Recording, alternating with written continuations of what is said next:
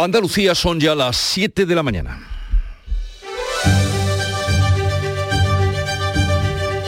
En Canal Sur Radio, La mañana de Andalucía con Jesús Vigorra.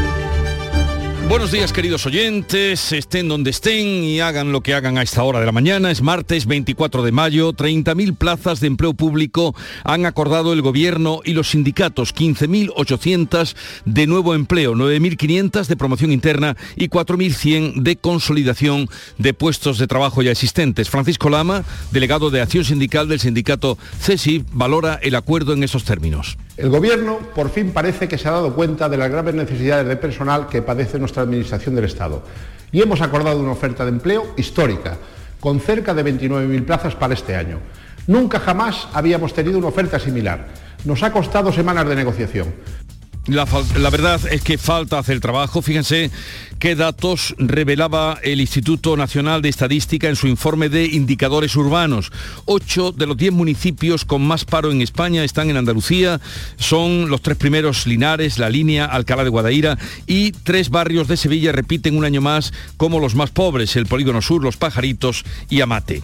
Hay que cambiar sin duda el sistema productivo. El Consejo de Ministros va a dar luz verde al plan para convertir España en un fabricante gran escala de microchip y semiconductores que permita generar empleo y reducir la dependencia de estos componentes que hoy compramos al mercado asiático y que escasean por culpa de la pandemia de la guerra. Guerra que cumple hoy tres meses con seis millones de personas lejos de sus hogares. Zelensky, el presidente ucraniano, ha hecho balance esta noche en su diario Parte de Guerra.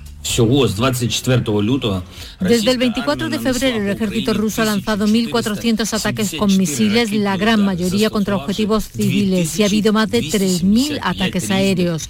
Las próximas semanas serán difíciles, pero no tenemos otra alternativa que luchar. Luchar y ganar, liberar a nuestra tierra y a nuestra gente. El rey ya está de regreso, el rey emérito de regreso en Dubái, un avión privado, el mismo que lo trajo, lo ha llevado hasta allí. Volverá pronto, dicen sus amigos. Ayer pasó 11 horas en el Palacio de la Zarzuela, se reencontró con su familia y según un escueto y parco comunicado de la Casa Real, charló con su hijo de manera extensa sobre los asuntos que consideren eh, que conciernen a la sociedad española. El ministro de Interior, Fernando Grande Marlasca, considera que ha perdido una oportunidad de dar explicaciones.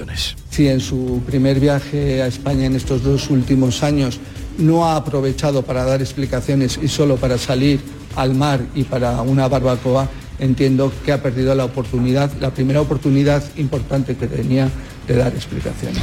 Escuchen ahora estos aplausos que están llenos de tristeza y también de rebeldía son los vecinos de Montemayor en Córdoba eh, que rompieron así el minuto de silencio por el asesinato machista de la temporera acuchillada por su pareja. La abandonó la herida y esta murió. El individuo fue detenido ayer en Cuenca.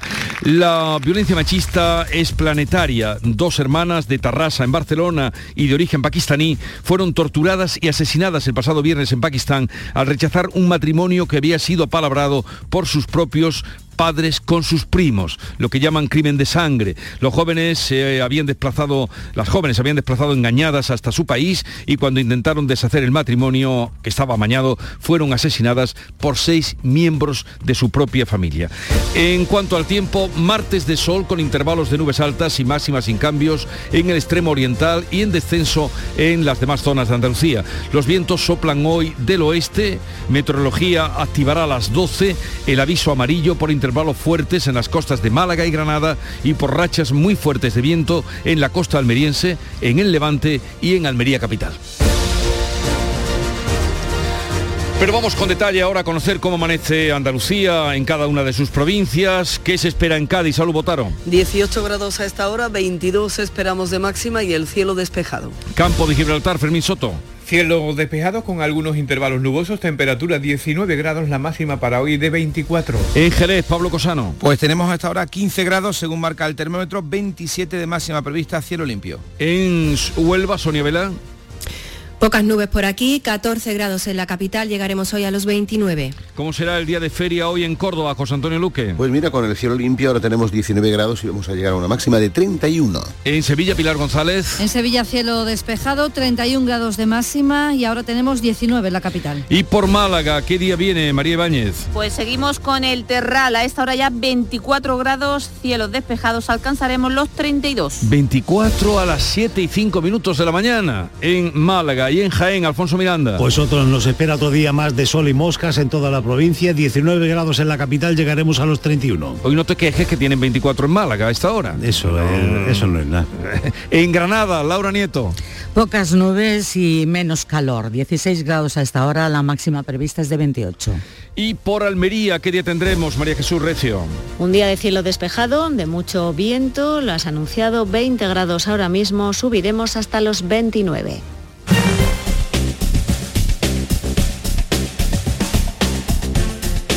Situación del tráfico en las carreteras de Andalucía. Conectamos con la DGT. Enrique Marchán, buenos días. Buenos días. En este momento de la mañana situación muy tranquila en toda la red de carreteras andaluza con tráfico fluido y cómodo y sin ningún incidente que afecte ni en las vías principales ni tampoco en las secundarias. Eso sí, como siempre les pedimos sean muy prudentes en las carreteras.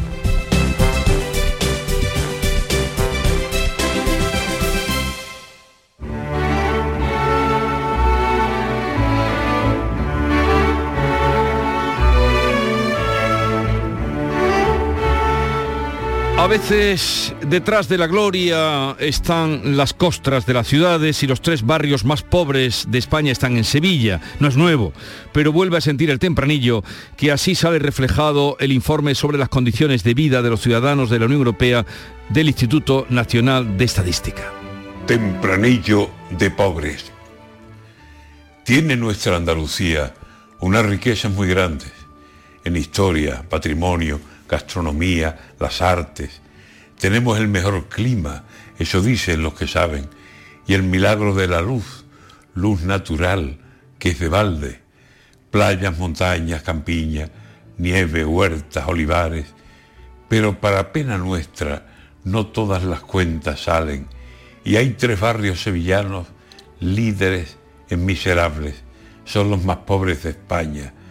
Si quiere puede acercarse hasta el polígono sur, los pajaritos y Amate. Tres barrios, tres penas vivas en las casas y en las calles. Droga, delincuencia, paro, pobreza, abandono y hambre. Con tres barrios como estos no puede presumir nadie de que la tierra andaluza es la riqueza más grande. Antonio García Barbeito, que volverá con los romances perversos a partir de las 10, un poquito antes de las 10 de la mañana.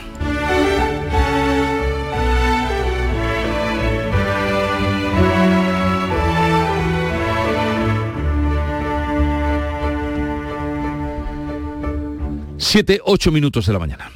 ¿Estás lesionado? Elige la fisioterapia avanzada de Clínicas Beyman. En Clínicas Beyman ponemos a tu servicio fisioterapeutas de primer nivel equipados con la última tecnología. Nuestra meta es tu recuperación. Somos la fisioterapia oficial de 18 federaciones deportivas de Andalucía. Si necesitas recuperar tu salud, tu rendimiento y tu bienestar, pide tu cita en clínicasbeyman.es.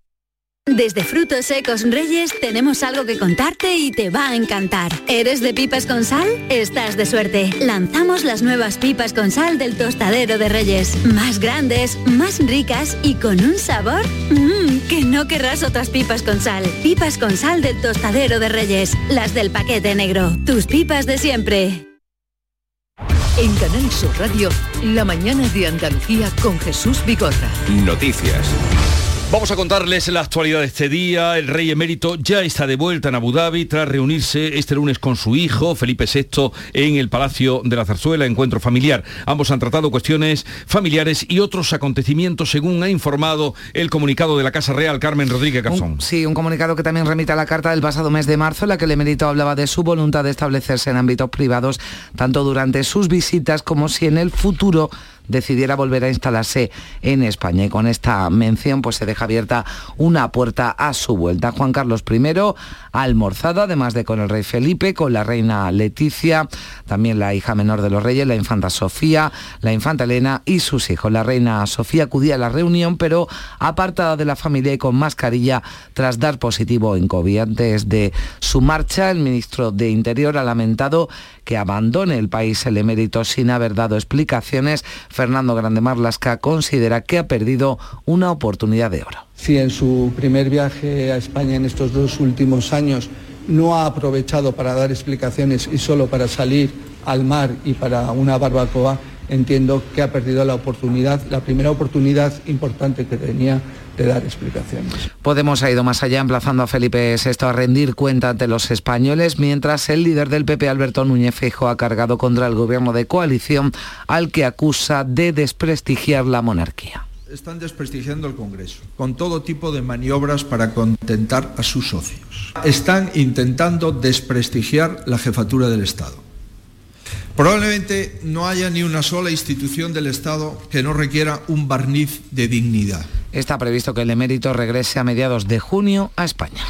Y ya ha sido detenido el marido de la mujer de 25 años asesinada este domingo en Montemayor, una temporera rumana en Córdoba. Javier Moreno. La Guardia Civil lo localizaba ayer en Cuenca, en el municipio de San Clemente. Agresor y víctima trabajaban como temporeros en la recogida del ajo. La mujer asesinada deja dos hijas pequeñas en Rumanía. Las autoridades están tramitando ahora la repatriación del cuerpo. Además, permanece hospitalizado un familiar del asesino, del presunto asesino de tan solo 15 años, que también resultó herido. El presidente de la Junta ha condenado el crimen y asegura que no habrá pasos atrás en la lucha contra la violencia machista que deja dos mujeres asesinadas en Andalucía en lo que llevamos de años. Son 15 en toda España.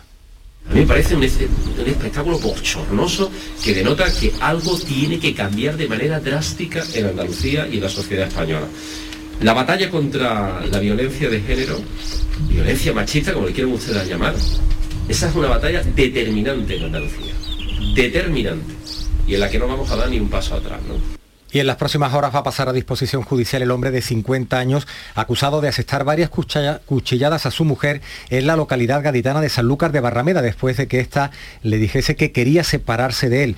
La apuñaló en presencia de sus tres hijos menores. La víctima de 47 años evoluciona favorablemente dentro de la gravedad. Y la Guardia Civil busca a dos hombres como presuntos autores de la muerte de una mujer de 33 años en la localidad jienense de Arjona y de las heridas causadas a su hermana de 39 que ya ha dada de alta. Los dos están ya identificados y son hermanos del exnovio de la fallecida, pero se encuentran en paradero desconocido. Así lo explicaba Pedro Fernández, delegado del Gobierno en Andalucía. Están perfectamente identificados, por lo cual va a facilitar sin duda la, búsqueda de los mismos ¿no? y la detención y la puesta de posición judicial y una vez que se valore exactamente la motivación de esa agresión, ¿no? en el momento en el que avance la investigación, pues será en el momento en que se pueda determinar si efectivamente estamos ante un nuevo caso de violencia eh, machista o obedecía a otra serie de situaciones.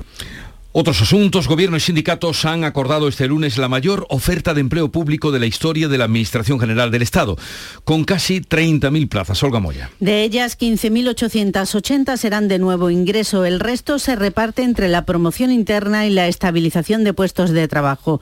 No incluye a las fuerzas y cuerpos de seguridad del Estado, Fuerzas Armadas ni Administración de Justicia. Francisco Lama, el delegado de acción sindical del CESIF, valora el acuerdo en estos términos.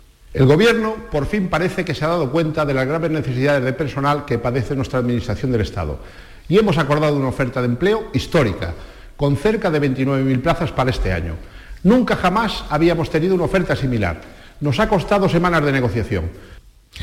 La viruela del mono se abordará hoy en la Comisión de Salud Pública. Andalucía registra ya seis casos de esta enfermedad, cuatro de ellos en Málaga. Las muestras han sido enviadas al Centro Nacional de Microbiología para su confirmación. En todos los casos, casos posibles, se ha seguido el protocolo de aislamiento domiciliario. La convencional vacuna contra la viruela es la única que se conoce eficaz de momento con esta variante. Así lo explica el catedrático de microbiología de la Universidad de Málaga, Eduardo Martínez. La vacuna está diseñada para defendernos de la viruela humana, no de esta.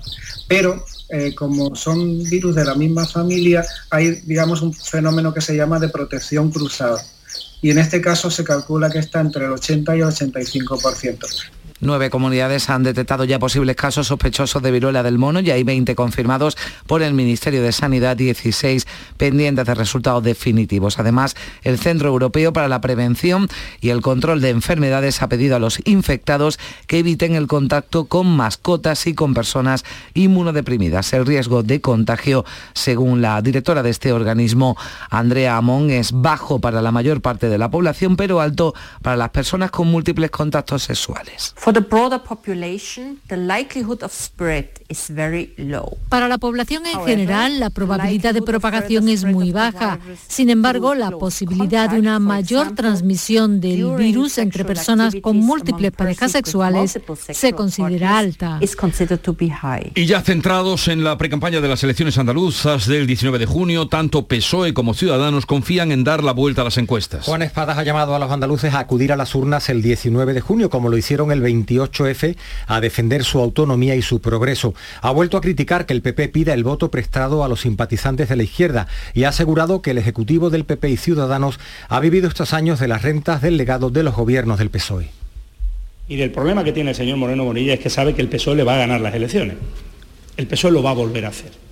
Y lo va a hacer justamente porque en Andalucía no somos tontos. En Andalucía sabemos que el, el señor Moreno Bonilla está engañando a los andaluces al no decirles que pactaría con Vox un gobierno de Andalucía. También Juan Marín confía en que Ciudadanos consiga mejores resultados que los que les otorgan los sondeos y dice que se iría o que se irá si solo saca uno o dos parlamentarios. Eso no se va a producir, pero yo en este caso pienso que seguramente haría lo mismo que hizo mi compañero Albert. Me pondría al servicio de mi partido y le diría, Inés, aquí me tiene para lo que te haga falta, pero tiene que haber otra persona al frente de esta formación política en Andalucía. Siempre he asumido mis responsabilidades, pero eso no va a pasar. El Partido Popular ha vuelto a advertir de la intención del PSOE de recuperar el impuesto de sucesiones y donaciones. Lo hacía la cabeza de lista por Cádiz, Ana Mestre. Espada ha dicho que su propuesta estrella es reactivar el impuesto de sucesiones y donaciones. Evidentemente, nosotros no podemos estar más en desacuerdo. No se puede venir a agravar más aún a los ciudadanos y no se puede venir a perjudicar la vida de los mismos y además arruinarlos como tantísimas familias en Andalucía así lo han sentido.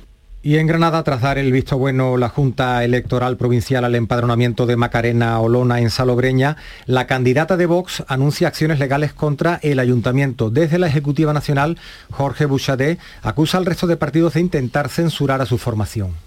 El debate es por qué todos los partidos políticos que concurren al proceso electoral en Andalucía, evidentemente, salvo Vox, han querido excluir a Vox de la campaña, excluir las ideas, el programa lo que queremos hacer en Andalucía, ese cambio que necesita Andalucía. Y más propuestas, la candidata de Por Andalucía, Inma Nieto, se compromete a fortalecer la atención sanitaria pública en nuestra comunidad. De la misma manera que ellos en una estrategia fría y calculado y calculada han debilitado la sanidad pública para garantizar que a la privada llegaban nuevos, entre comillas, clientes, el camino que la coalición por Andalucía va a recorrer si es el próximo gobierno de la Junta es a la inversa. Vamos a fortalecer la sanidad pública dejamos ahí la crónica política del día y la Comisión Europea ha advertido a España de la elevada deuda de las administraciones y ha pedido que contengan el gasto público. En las habituales recomendaciones a cada país, el Ejecutivo Comunitario apuesta por actuar con prudencia fiscal, lo que ha sido avalado por Nadia Calviño, la vicepresidenta española. España prevé mantener una política fiscal prudente que le permita reducir los niveles de déficit y deuda público, según afirmaba Calviño, que ha concretado la evolución de ambos parámetros en los dos próximos años. Nuestra previsión es rebajar el déficit en también aproximadamente dos puntos porcentuales en este año 2022 y tres puntos en el caso de la deuda y por tanto seguir con una senda eh, intensa de, de reducción de los desequilibrios fiscales para situarnos por debajo del 3% del PIB y por debajo del 110% del PIB respectivamente al final del horizonte de previsión en el año 2025. Por otro lado, el Banco Central Europeo confirma que comenzará a subir los tipos de interés en julio, la primera subida en la zona euro después de más de una década. Andalucía lidera el ranking a nivel nacional de los barrios más pobres y de los municipios con más paro de España. Sevilla sigue teniendo los dos barrios más pobres de España, el Polígono Sur y los Pajaritos, pero además tiene otros cuatro entre los 15 con menos renta por cápita de todo el país, según el estudio de indicadores urbanos que realiza el Instituto Nacional de Estadística. Andalucía tiene ocho de los 10 municipios más pobres, un ranking que encabezan los almerienses de Níjar y Vícar y le sigue el gaditano de Barbate y el sevillano de los Palacios. En cuanto al desempleo, 12 de las 20 localidades con más paro de todo el país también son andaluzas. El número uno lo ocupa Linares y le sigue la línea de la Concepción, Alcalá de Guadaira y Jerez de la Frontera. Pedro Sánchez va a intervenir hoy en el Foro Económico de Davos en Suiza que se está desarrollando y se va a ver allí con las cuatro grandes empresas del sector de los microchips y semiconductores para traer inversiones a España. Precisamente el Consejo de Ministros va a aprobar hoy un plan financiado con 11.000 millones de los fondos europeos para convertir a nuestro país en un gran productor de estos componentes y dejar así de depender del mercado asiático. El Foro Económico de Davos en Suiza viene marcado por la guerra de Ucrania. Su presidente Zelensky ha pedido un endurecimiento de las sanciones a Moscú y el ofrecimiento de Ucrania para asentar las empresas que han salido de Rusia. Hoy se cumplen tres meses de la invasión y Zelensky ha hecho este balance en su habitual vídeo diario en las redes sociales. Desde el 24 de febrero el ejército ruso ha lanzado 1.400 ataques con misiles, la gran mayoría contra objetivos civiles y ha habido más de 3.000 ataques aéreos. Las próximas semanas serán difíciles, pero no tenemos otra alternativa que luchar. Luchar y ganar, liberar a nuestra tierra y a nuestra gente. Y ahora vamos en un momento con la revista de prensa de Paco Reyero. La mañana de Andalucía.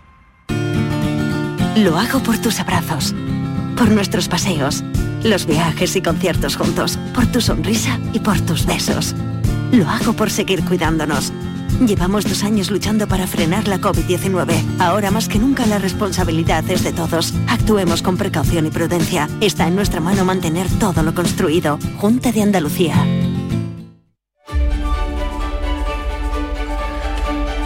A ver cuáles son los principales asuntos en la prensa del día, Paco. Muy buenos días Jesús. Interpretaciones diversas sobre el encuentro entre Felipe VI y Juan Carlos I para el país el rey emérito que regresa a Abu sin ofrecer explicaciones. El actual monarca que trató con él los acontecimientos y sus consecuencias en la sociedad española desde su salida también en el confidencial. Para el mundo, Felipe VI expone a su padre el perjuicio que causa a la corona. Artículo de Eduardo Álvarez titulado Obligado a plegarse a la autoridad del rey, del rey actual. Obviamente el titular de portada de ABC es El rey demanda prudencia a don Juan Carlos en un encuentro sin foto oficial que en opinión de ABC añade todavía más tensión, un plus de tensión al final de la visita. Juan Carlos, según detalla la vanguardia, aprovechó para recoger objetos personales de la zarzuela y la reina Sofía comió en una mesa aparte, pero por tener COVID. El periódico de España, EPE y también el español desvelan que Juan Carlos insistió en volver a residir en nuestro país. Para el diario.es, Zarzuela ha dejado abierta esa posibilidad. El plural anota que Zarzuela y Moncloa reprochan el exhibicionismo de Juan Carlos I con regata y sin explicaciones. En Infolibre creen que ha sido un fin de semana fuera de control. En opinión de Marius Carol, el rey emérito ha puesto en peligro la institución con determinadas conductas nada honorables, pero ha asumido la abdicación, su retirada de la vida pública, la pérdida de toda asignación económica e incluso su marcha de España. Ya ves que hay opiniones de todos los tipos, pero parece que prevalece claramente una opinión crítica. El país, por último, destaca en su editorial, titulado Juan Carlismo Anacrónico, que la visita del rey emérito ha incumplido las normas éticas que el jefe del Estado impuso a los miembros de la Casa del Rey. ¿Y qué otros asuntos, Paco, sobresalen en esta mañana 24 de mayo? Lo acabas de comentar, apertura del diario El País, que está dedicada al gobierno, que prepara esa oferta de empleo récord de 45.000 plazas, asunto que también destaca eh, el periódico de España, EPE, Hacienda, que lleva a un acuerdo con los sindicatos para que la Administración recupere las plantillas públicas debilitadas, según anota el país, desde la crisis de 2008. En España existen 2,8 millones de empleados públicos, el 65% de los que trabajan en la Administración tienen más de 50 años. Ese dato está también en prisa en ABC Bruselas, que revela que el Gobierno sigue con sus planes de subir impuestos en 2023 en el país. Bruselas que pide a España un ajuste fiscal para actualizar eh, las pensiones, plantea retrasar la edad efectiva de retiro y también ampliar el cálculo. Ah, en el español indican que además, es decir, también hay que reducir la deuda, la deuda pública que alcanza niveles extraordinarios. En el mundo, el gobierno que vetó el tributo a los policías que acabaron con ETA, mandos de la policía y de la Guardia Civil reservaron el WIC Center en Madrid para un homenaje el 25 de abril y contaban en principio con el respaldo de la Casa del Rey, la Casa Real. En el periódico de España, Bruselas que alerta de la deuda y el paro y pide a España una política fiscal prudente y en Infolibre apuntan que Feijó se rodea de un equipo económico que anticipa recortes, apoyo a la patronal y desregulación eh, laboral. Te apunto también que La Razón, Yolanda Díaz y Podemos todavía no han hablado sobre esa nueva plataforma Sumar, que es el lanzamiento de la vicepresidenta a la carrera electoral por la presidencia del gobierno. Y del ámbito internacional, la prensa destaca la invasión rusa de Ucrania ya en su día 90, que son tres meses tres meses, tres meses después del inicio de la guerra, la batalla del Donbass, que se libra aldea a aldea. Los habitantes de las poblaciones eh, cercanas a Sloviansk, en Donetsk, abandonan angustiados sus hogares ante el avance ruso, según nos cuenta ABC. La toma de Mariupol, tres meses después del comienzo de la guerra, es la primera y pírrica victoria de Putin. En las páginas de opinión del país consideran que en mitad de una escalada militar que no cesa son más necesarios que nunca los signos de distensión y de humanidad que van en sentido contrario, justo en sentido contrario a lo que estamos contando día a día. Entrevista en el diario.es a Marca experto en Rusia, que dice el putinismo empezó a morir cuando el primer tanque cruzó la frontera. Después del conflicto con Rusia, volveremos a la relación de los 70 en la Guerra Fría, es decir, volvemos a la Guerra Fría. Vaticina el autor de una historia breve de Rusia y tenemos que hablar de Putin, dos libros muy leídos, muy difundidos. Y también en la prensa internacional, Biden que asegura que Estados Unidos defendería a Taiwán de una invasión china. Es decir, Jesús, todo está conectado de una manera, como ves, explosiva. Y llega la hora de saludar a Nuria Gaciño, mm, explosiva también ella. Buenos días. Muy buenos días.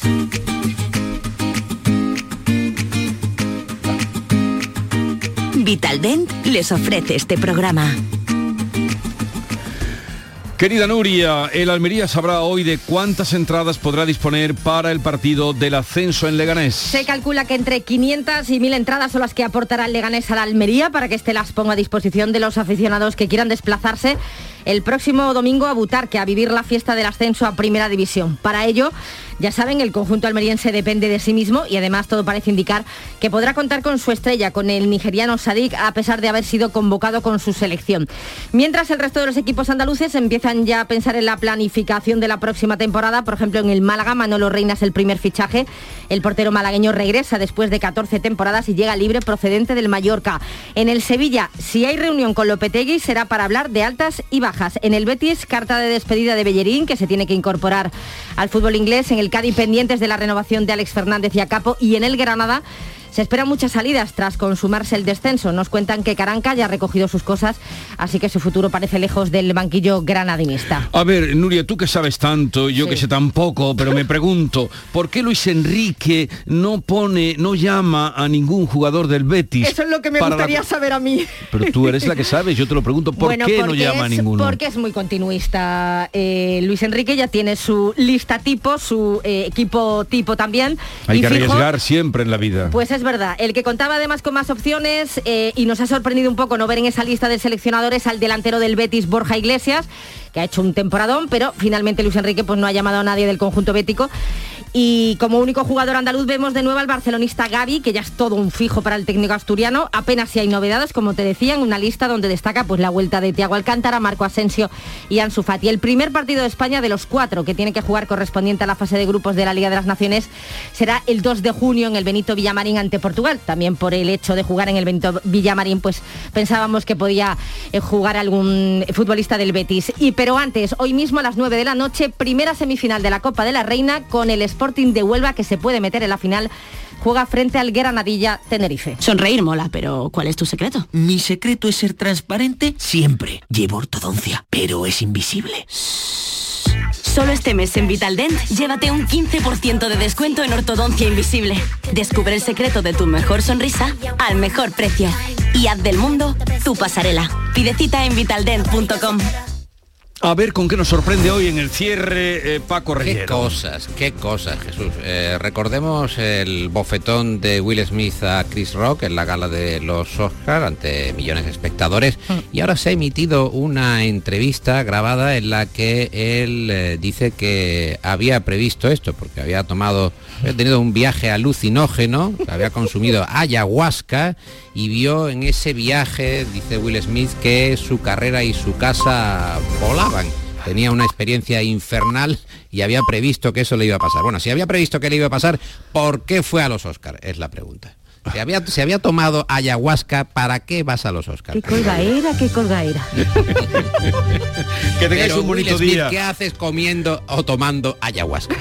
Adiós, que En tengáis un bonito Radio, día. La mañana de Andalucía con Jesús Vigorra. Acaban de dar, eh, suena la expresión como a decir adiós, porque ha salido del estudio diciendo Nuria Ayahuasca.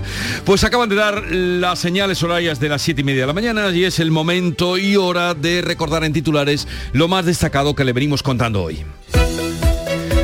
Lo hacemos con Javier Moreno. Gobierno y sindicatos aprueban una oferta pública de empleo de casi 30.000 plazas. Es la mayor de la historia de la Administración General del Estado, 15.800 de nuevo empleo, 9.500 de promoción interna y 4.100 de consolidación de puestos de trabajo. El Consejo de Ministros dará luz verde a la tasa de reposición de instituciones penitenciarias y al plan para convertir España en un fabricante a gran escala de microchips y semiconductores. Un plan público-privado con financiación europea que busca evitar la dependencia del sudeste asiático y que lleva a Pedro Sánchez al Foro Económico de Davos donde va a intervenir en el plenario. Ha sido detenido en Cuenca el presunto asesino de su pareja el pasado domingo en Montemayor, Córdoba. El municipio al que habían acudido como temporeros de la campaña del ajo ha guardado un minuto de silencio en su recuerdo y en repulsa a este nuevo asesinato machista. La mujer de 26 años deja dos hijas pequeñas en Rumanía. El la Guardia Civil investiga la violación a una mujer de 30 años por parte de tres hombres en una playa de Pulpí, en Almería. En Sevilla ha entrado en prisión un hombre de 42 años por apuñalar a una mujer a la que intentó violar en Alcalá de Guadaira. Este individuo cuenta con más de una veintena de detenciones previas varias por delitos violentos. El rey emérito ha regresado a Abu Dhabi después de reencontrarse con su familia en la zarzuela. La Casa Real ha comunicado que Felipe VI y su padre han hablado por extenso sobre asuntos que afectan a la sociedad española.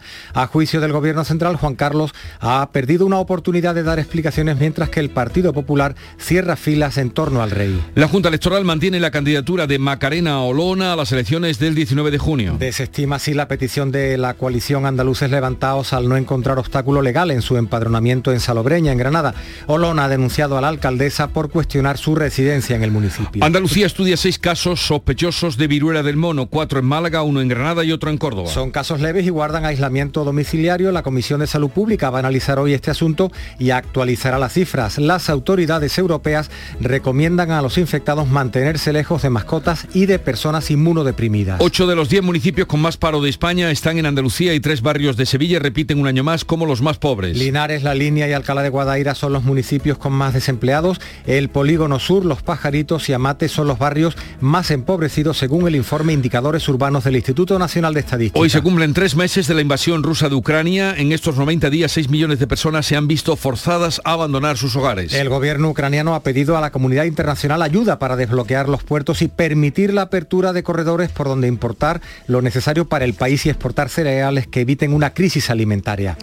¿Y el tiempo para hoy? Pues hoy Jesús vamos a tener cielos poco nubosos en Andalucía, vientos de componente oeste con intervalos fuertes en el litoral mediterráneo con rachas muy fuertes en su parte oriental. Bajan las temperaturas mínimas en la mitad noroeste y también descenso de las máximas. Hoy 32 en Málaga, 31 en Sevilla y Córdoba, 29 en Almería y Huelva, 28 en Granada y en Jaén 25 tenemos en la capital gaditana.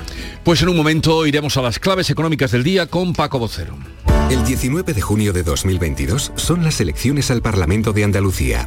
Aunque vivas lejos de tu pueblo, de tu tierra, de tu ciudad, nada te impide votar. Sigue las instrucciones de la Oficina del Censo Electoral.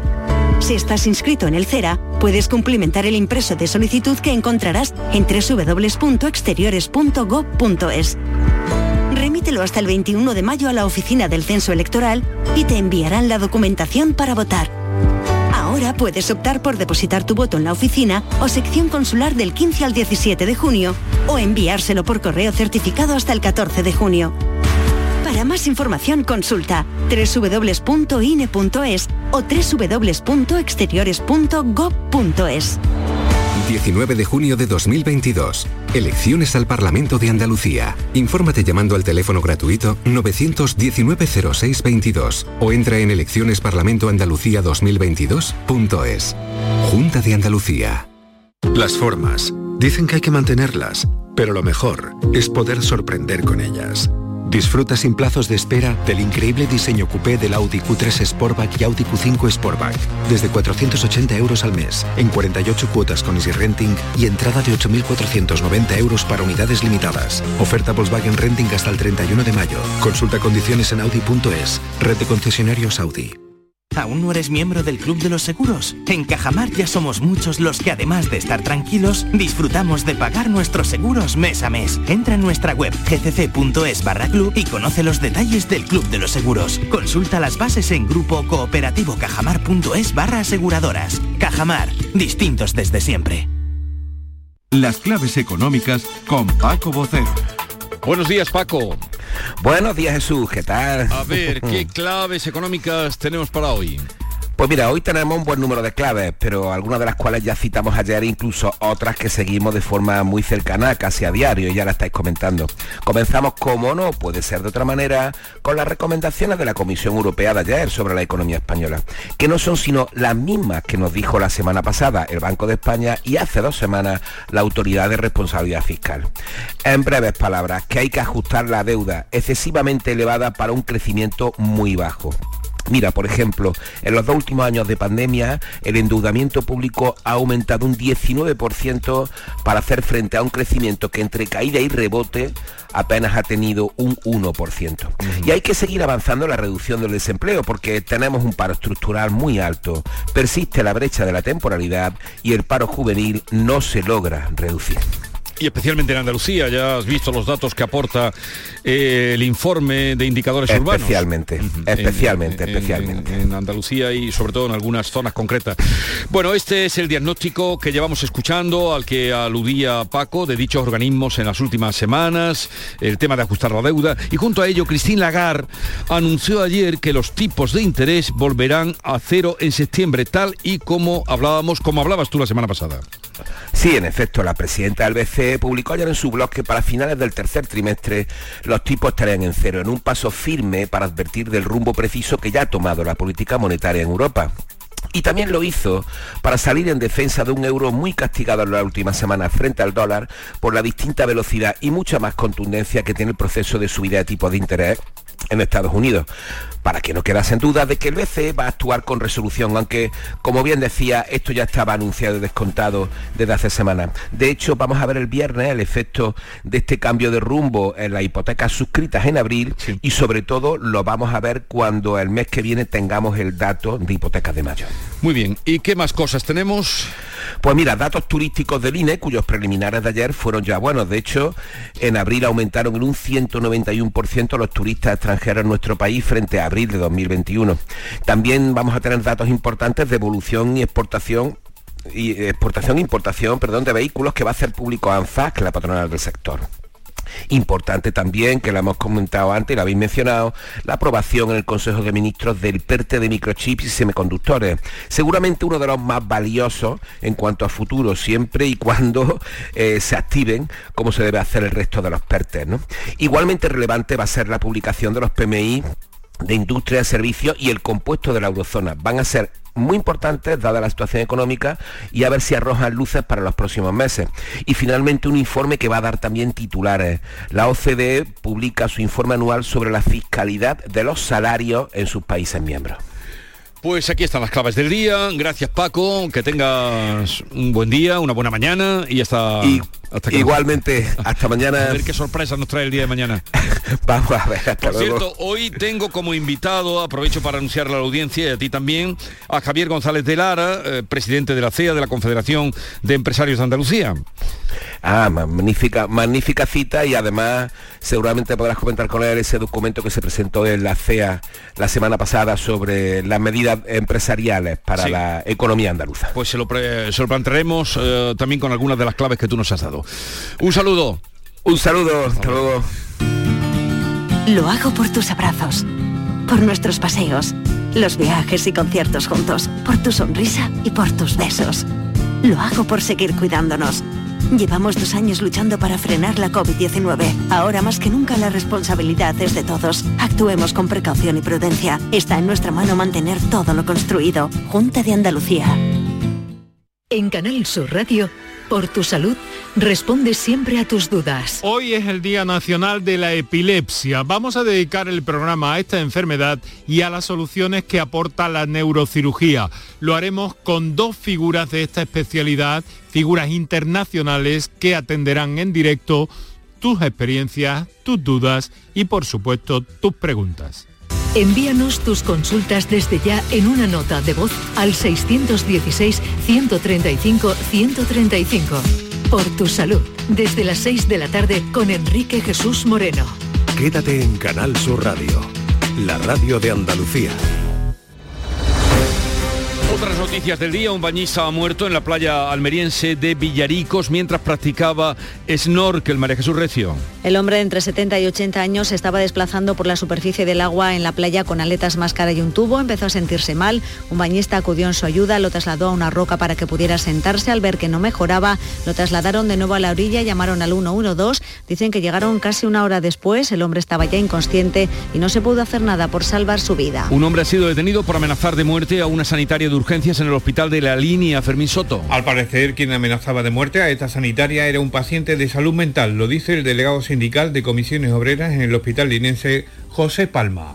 Ha habido por parte de un paciente de salud mental, ha habido algún, alguna amenaza en fin, esto suele, suele pasar a menudo tanto en urgencia que la, como en la unidad de salud mental.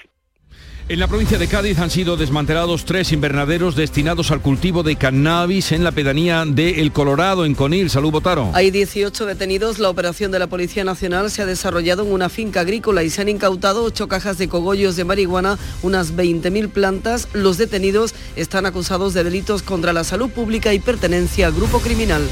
Y en Sevilla una plaga de pulgas ha afectado a cientos de asistentes al Festival de Música Interestelar que se ha celebrado este fin de semana con unas 20.000 personas. Pilar González. Los conciertos se celebraron en una zona verde donde han podido proliferar los insectos por el calor y son muchos los sevillanos que han llenado de comentarios las redes sociales mostrando las picaduras. Las picaduras las tengo en toda la zona que tenía sin cubrir. Como llevaba un, un top, pues tengo en el pecho, en la zona de la espalda por arriba donde no me cubría y en los brazos. Y la verdad que estoy, vamos, con bastante picadura. Me he tenido que tomar un antihistamínico.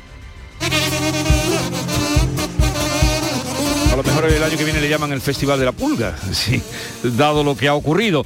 Y tiempo ahora para conocer cómo transcurrió anoche el concurso de Carnaval de Cádiz. Fernando Pérez, buenos días. Buenos días, a la 1 y cuarto de la madrugada finalizaba la octava función de preliminares de este concurso de copla del Gran Teatro Falla, donde tuvimos, como siempre, y como en botica, casi de todos los de Cádiz Sur cerraron la chirigota de los hermanos Romero, que también acompañaban a su hermano Iván Romero con un cuarteto al Edén que le den y también con la presencia de otra agrupación, Me meto no me meto, con Parsa, que hizo las delicias del público. Estuvieron también de Lepe las chicas de Bendita Locura, otra comparsa, y una agrupación de Córdoba, los Falis.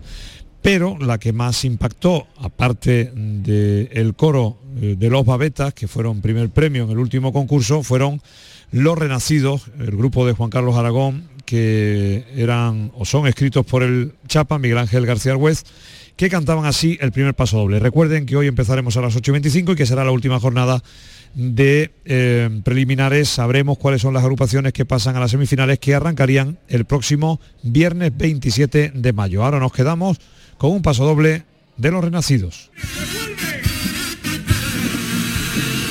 Dicen que siempre se vuelve a donde fuimos felices y me han devuelto mis pasos al viejo teatro de donde partí, con recuerdos que florecen como en un jardín y en la garganta un misterio. Vuelvo al sitio en cuyo aliento tan dulces momentos contigo viví, donde yo me hice un hombre, donde unas veces ganado, donde otras veces perdido.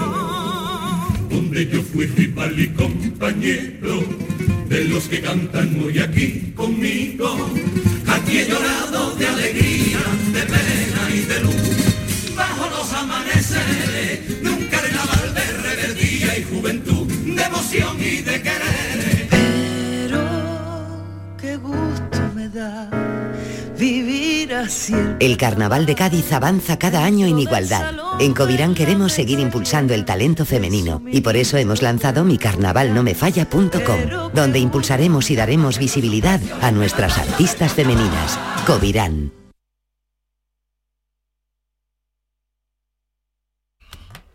...7.45 minutos de la mañana, 8 menos cuarto tiempo para la información local. En la mañana de Andalucía de Canal Sur Radio, las noticias de Sevilla. Con Pilar González. Hola, buenos días. Seis barrios de Sevilla y tres pueblos de nuestra provincia están en la lista de los 15 más pobres de todo el país. Hoy tenemos el cielo con intervalos de nubes altas, viento del oeste o noroeste y las máximas bajan ligeramente. Tendremos 27 grados en Lebrija, 28 en Morón, 30 en Écija y 31 en Sevilla. A esta hora 18 grados en la capital y en la carretera retenciones en la entrada a Sevilla por la 49 de 6 kilómetros, uno por el uno por la autovía de Coria y uno también en la subida al Centenario sentido Huelva, un kilómetro de retención en el nudo de la Gota de Leche sentido Ronda Urbana Norte donde el tráfico es intenso en ambos sentidos. También es intenso en la entrada a Sevilla por el Alamillo, Avenida Juan Pablo II y Puente de las Delicias. La voz de un sabio que para saber de Sevilla le preguntó al giraldillo por los lugares más bellos del barrio de Santa Cruz. Y este le respondió, con aires de azar, maestranza y catedral, la hostería del Laurel has de visitar, y en ella sus tapas, vinos y demás viandas probar. La Hostería del Laurel. Visítanos en Plaza de los Venerables 5 o a través de nuestra web lahosteriadellaurel.com. Porque si le preguntas al giraldillo, Hostería del Laurel, no te la dejes atrás. En Canal Sur Radio, las noticias de Sevilla. El Polígono Sur, Los Pajaritos y Amate repiten como barrios más pobres de España, según el informe anual del Instituto Nacional de Estadística. La renta media en estos barrios está entre los 5.600 y los 6.000 euros. El comisionado del Polígono Sur, Jaime Bretón, lamenta que se ponga el foco una vez más en este barrio, donde siguen trabajando con planes de formación, porque dice que en la educación está la clave. Hay que incidir mucho en la formación, en la educación, en concienciar a la población de que eh, aquel que estudia más, que se forma más, eh, tiene más oportunidades eh, a lo largo de su vida y eso requiere tiempo. Además, hay otros cuatro barrios de la capital que están entre los 15 con menor renta de toda España. Torre Blanca, La Oliva, Palmete y Polígono Norte. El portavoz municipal de Ciudadanos, Álvaro Pimentel, considera un fracaso absoluto que Sevilla lidere un año más este ranking de los más pobres. No podemos acostumbrarnos porque es un fracaso absoluto. Hay que actuar ya y hacerlo de la forma más efectiva No se trata de fomentar la caridad, ni mucho menos de tomar decisiones cortoplacistas, sino de implementar medidas como el impulso de la formación de los jóvenes, la generación de puestos de trabajo y la igualdad de oportunidades de estos vecinos con el resto de los sevillanos. Y en la provincia, los municipios con menor renta, entre 8 y 9 mil euros, son Los Palacios, Lebrija y Coria. Están entre los 15 municipios más pobres de toda España. Le siguen después Écija, San Juan de Arnalfarache y Utrera. Alcalá de Guadaira es la tercera de las 126 principales ciudades de España con más paro y dos hermanas ocupa el séptimo lugar. Y más asuntos en la carretera, las obras de reordenación del enlace de la Pañoleta estarán terminadas en julio, al igual que la ampliación de la A49. Son tres ramales independientes para enlazar la A49 con la S30 en ambos sentidos y también con la Nacional 630. Con esto se gana en seguridad y en fluidez en una zona que soporta mucho tráfico, 100.000 vehículos diario, en verano 120.000, lo dice el delegado del Gobierno, Pedro Fernández. Va avanzando bien y que pronto va a ser una realidad y va a evitar una siniestralidad importante y también va a mejorar la funcionalidad desde el punto de vista de la capacidad en su entronque con las distintas direcciones que, admite esta, esta, bueno, este enlace y también sobre todo pues soltarlo de mayor seguridad. En la capital, la cantidad, de, la cantidad de veladores que ha instalado en las calles del centro volverán a reducirse cuando termine la pandemia. El Tribunal Superior de Justicia de Andalucía ha dado la razón al ayuntamiento en cuanto a la reordenación que se produjo hace cinco años y que supuso la reducción de sillas en un 40% en lugares como la Avenida de la Constitución. Tras el confinamiento, esta ordenanza cambió de manera excepcional para que aumentaran los veladores. El alcalde Antonio Muñoz ha dicho que se volverá a la normalidad cuando las autoridades sanitarias den por erradicado el coronavirus. Cuando la, la pandemia esté erradicada, pues digamos los hosteleros saben perfectamente, y así ha sido un compromiso que yo he adquirido con ellos y con las asociaciones de vecinos, pues digamos que todos mm, volverán a ocupar el espacio que tenían asignado inicialmente antes de la pandemia. El ayuntamiento ha comenzado a instalar los toldos en la zona de la campana. El alcalde ha lamentado que no hayan estado para estos días pasados de mucho calor, pero insiste en que se están colocando antes que otros años y por eso rechaza las críticas de la oposición. Diez minutos nos separan de las ocho de la mañana. Porque el río tiene música llega cuando el río suena Music Fest, el festival del Aljarafe, Coria del Río, del 23 al 26 de junio. Cuatro días para disfrutar de Los Secretos, El Canijo de Jerez, Miguel Campello, Ecos del Rocío, Juan Lu Montoya y muchos artistas más. Un festival distinto en un entorno único. Consigue ya tu entrada y empieza con música el mejor verano de tu vida. Las noticias que más te interesan las tienes siempre en Canal Sur Mediodía, Sevilla. Y este miércoles te llegan desde el Colegio de Veterinarios, con cuyos responsables analizaremos los controles alimentarios que se realizan en la Romería del Rocío, así como los cuidados y el bienestar animal durante esta fiesta. Conoceremos además cómo se gestionan las colonias felinas. Canal Sur Mediodía, Sevilla. Este miércoles desde las 12, en directo desde el Colegio de Veterinarios de Sevilla, con la colaboración del Colegio de Veterinarios de Sevilla. Una plaga de pulgas ha afectado a cientos de asistentes al Festival de Música Interestelar que se ha celebrado este fin de semana con unas 20.000 personas en el Centro Andaluz de Arte Contemporáneo. Los conciertos se celebraron en una zona verde donde han podido proliferar los insectos por el calor y son muchos los que han llenado las redes sociales con sus comentarios mostrando sus picaduras. Las picaduras las tengo en todas las zonas que tenía sin cubrir. Como llevaba un pantalón largo, las piernas no tengo y como llevaba un top pues tengo en el pecho, en la zona de la espalda por arriba donde no me cubría y en los brazos. Y la verdad que estoy, vamos, con bastantes picaduras. Me he tenido que tomar un antihistamínico. La Policía Nacional ha detenido en Alcalá de Guadaira a un hombre de 42 años por atacar violentamente a una supuesta amiga para agredirla sexualmente. Cuando la mujer intentó huir de la vivienda, la apuñaló por la espalda con un cuchillo de cocina. La policía se personó tras el aviso de los vecinos. Lo cuenta la portavoz policial Sara Talabán. Los agentes pudieron localizar a la víctima siguiendo un rastro de sangre que salía del domicilio señalado por los vecinos hacia la casa de un familiar de la misma, que vivía muy próximo al lugar, donde la mujer pudo refugiarse tras haber escapado de la vivienda donde el detenido había intentado violarla, ocasionándole lesiones graves. Este individuo está en la cárcel. Cuatro hombres de entre 34 y 52 años también están en prisión tras cometer tres robos en 24 horas. todos cuentan con un amplio historial delictivo. Los integrantes del grupo planificaban los asaltos y se distribuían las funciones para hacerlo todo muy rápido. El primer atraco fue en un supermercado del que se llevaron la caja y al día siguiente por la mañana en una gasolinera y en un banco, como cuenta también la portavoz policial. Entraron cuatro individuos con pasamontañas y uno de ellos portando una navaja. Tras intimidar a dos empleadas bancarias con el arma, uno de los asaltantes sustrajo del interior de una caja registradora 1.115 euros. El Ayuntamiento de Sevilla ha aprobado en pleno las distinciones que entregará por el Día de San Fernando el próximo lunes. El pueblo de Ucrania será hijo adoptivo de Sevilla, un reconocimiento simbólico. Precisamente la empresa municipal de la vivienda en Visesa ha firmado un acuerdo con Cruz Roja por el que esta ONG dispondrá de ocho viviendas donde podrán alojarse unos 30 refugiados de Ucrania. Lo explica el delegado de Cohesión Social del Ayuntamiento, Manuel Flores. La firma del acuerdo entre el Ayuntamiento de Sevilla a través de Envisesa y Cruz Roja va en la línea de todo lo que es la búsqueda y apoyo y colaboración para la, recepción y acogida de refugiados de la guerra de Ucrania, para poder ah, dar acogida al menos a 30 refugiados dentro de la política humanitaria Cruz Roja en acuerdo con el Gobierno de la Diputación de Sevilla entregaba anoche los honores y distinciones con motivo del Día de la Provincia. El periodista de Alcalá de Guadaira, Roberto Leal, recogía y agradecía el reconocimiento. Es hijo predilecto de la provincia. Lo más bonito es que, yo nunca he dejado de, ser de donde nací. Y cuando me pregunta de dónde soy, digo que soy de Alcalá. Y si tengo que ponerle luego el apellido para que la gente sepa dónde está, se le pone. Así que feliz, contento y sobre todo orgulloso y emocionado porque esto es algo muy grande. He tenido la suerte de recibir algún premio importante en mi carrera, pero esto es diferente. Y las portadas del Corpus de este año representan a la Hermandad del Carmen y, las, y de Santa Genoveva, que celebran 25 y 75 años. El alcalde ha destacado la relevancia de todas estas celebraciones alrededor de la fiesta más antigua de Sevilla. Pues con la decoración de escaparate, de balcones, de fachada, que viene siendo habitual y que hay que decir que cada vez son más los comercios y, eh, y, los particulares que se suman, eh, que se sienten incentivados, seducidos.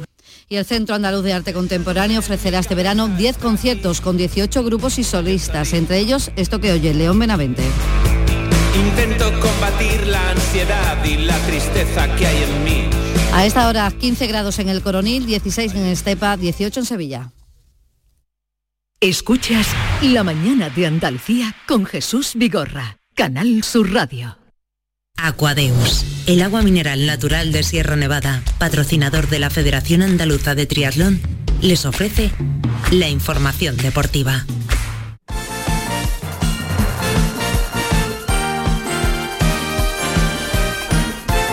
8 menos 5, tiempo ya para el deporte de Nuria Gaciño. ¿Qué tal? Muy buenos días. Muy buenos días. Bueno, el Almería pendiente hoy de la cantidad de entradas de las que podrá disponer para el partido del domingo ante el Leganés, donde ahora sí, espera ascender a primera. Como era de esperar, hay mucha demanda para esa última jornada de Liga en segunda, para ese partido del domingo en Leganés, donde el Almería espera certificar el ascenso directo a la primera división una vez que no fue posible el pasado sábado. Se calcula que entre 500 mil entradas son las que le dará el Leganés a la Almería para que esté las venda entre sus aficionados, entre todos aquellos que se vayan a desplazar a Butarque. En Butarque lo más seguro es que veamos en acción a la estrella del equipo almeriense, al nigeriano Sadik, a pesar de haber sido convocado con su selección.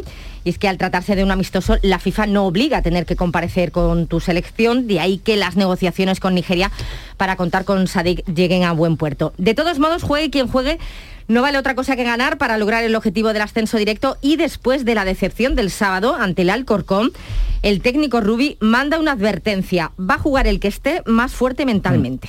Voy a ser muy duro con, el futbolista, el que no me demuestre eh, que está totalmente recuperado para ganar el, sábado o el domingo. El domingo que jugamos, pues, pues otro. El partido del, Leganés es para 11 tíos que estén al 100% de cabeza. Bueno, pues eso en el Almería, que todavía tiene que certificar ese ascenso a primera en el campo del Leganés, pero la temporada sí que ha acabado para el resto de los equipos andaluces, incluido Nuria el Málaga. Sí, porque el Málaga cierra el sábado la temporada ante el Lugo, pero ya sin nada en juego, puesto que se lleva la permanencia el fin de semana pasado. Lo que sí ha empezado a hacer es a planificar la próxima campaña. De hecho, ya tenemos el primer fichaje, Manolo Reina, el portero malagueño que regresa después de 14 temporadas llega libre procedente del Mallorca y ha firmado por dos campañas. En el Sevilla seguimos pendientes del futuro de Lopetegui. El presidente José Castro, el protagonista de la jugada de Sevilla, ha insistido en que el técnico seguirá y Mm. que si hay reunión con él, pues va a ser para planificar, es decir, para hablar de altas y bajas. Es más, le sorprendería que Lopetegui se marchase. Sí, me sorprendería. Y yo en este momento no puedo pensar en nada de eso. Es verdad que el fútbol es como es, oye, todo puede ocurrir, pero yo no puedo pensar ahora mismo en nada de eso. Pero nos da la sensación de que todavía no está cerrado, ¿verdad? Dice Castro, seguirá tal, pero Es aquí... que nadie dice, ojo, que voy a seguir en el caso de. Lopetegui, que tengo do- dos años más de contrato, o, o en el caso del club. Nadie habla claro, no sé por qué Mm. tanto misterio. En fin, también ha dicho Castro que no les va a temblar el pulso para vender al igual que en el Betis. En el Cádiz pendientes de la renovación de Alex Fernández, a Capo, Salvi ya está muy cerca del Rayo Vallecano y en Grecia hay interés por Fali. En el Granada se esperan lógicamente muchas salidas después de consumarse el descenso. Y bueno, Caranca tiene toda la pinta de que no va a seguir, de hecho nos cuentan que ha recogido ya sus cosas. Bueno, ¿y qué le pasa a Luis Enrique con el Betis que no ha convocado a ningún jugador del Pues equipo de eh, nos tenemos que conformar con Rodri y con Miranda, que han sido eh, convocados para la sub-21, pero en la absoluta eh, había mucha expectación por eh, ver si Borja Iglesias iba a ser convocado, estaba en la quiniela, era una de las apuestas, sobre todo después del temporadón que ha hecho, ¿no? Y de porque es un goleador, pero no es del gusto de Luis Enrique, que es muy continuista. De hecho, la, en la lista, en la convocatoria no vemos demasiadas novedades. Eh, si acaso la vuelta de Tiago Alcántara, Marco Asensio y Ansu Fati. Además, en el caso concreto de Ansu Fati va a tener un tratamiento especial después de, de sus operaciones de rodilla. El primer partido de España, eh, de los cuatro que tiene que jugar correspondiente a la fase de grupos de la Liga de las Naciones, es además en el Benito Villamarín frente a Portugal, un partidazo el 2 de junio. Y entre las muchas preguntas que se le hacía ayer a Luis Enrique, eh, una que no podía faltar, la actual situación de Rubiales al que investiga anticorrupción. Prácticamente imposible vivir eh, alejado de el apaleamiento público que se le hace al presidente. Desde aquí simplemente mostrarle eh, mi confianza y la confianza, por supuesto, de toda la gente que formamos eh, el staff de la selección española. Y... Habla también de que hay transparencia en la Mm. Federación Española. Y pendientes hoy del Sporting de Huelva que juega la primera semifinal de la Copa de la Reina frente al Granadilla Tenerife. Gracias, Nuria. Hasta aquí el deporte. Aquadeus, ahora más cerca de ti, procedente del manantial Sierra Nevada, un agua excepcional en sabor, de mineralización débil que nace en tu región. Aquadeus Sierra Nevada es ideal para hidratar a toda la familia y no olvides tirar tu botella al contenedor amarillo. Aquadeus, fuente de vida, ahora también en Andalucía.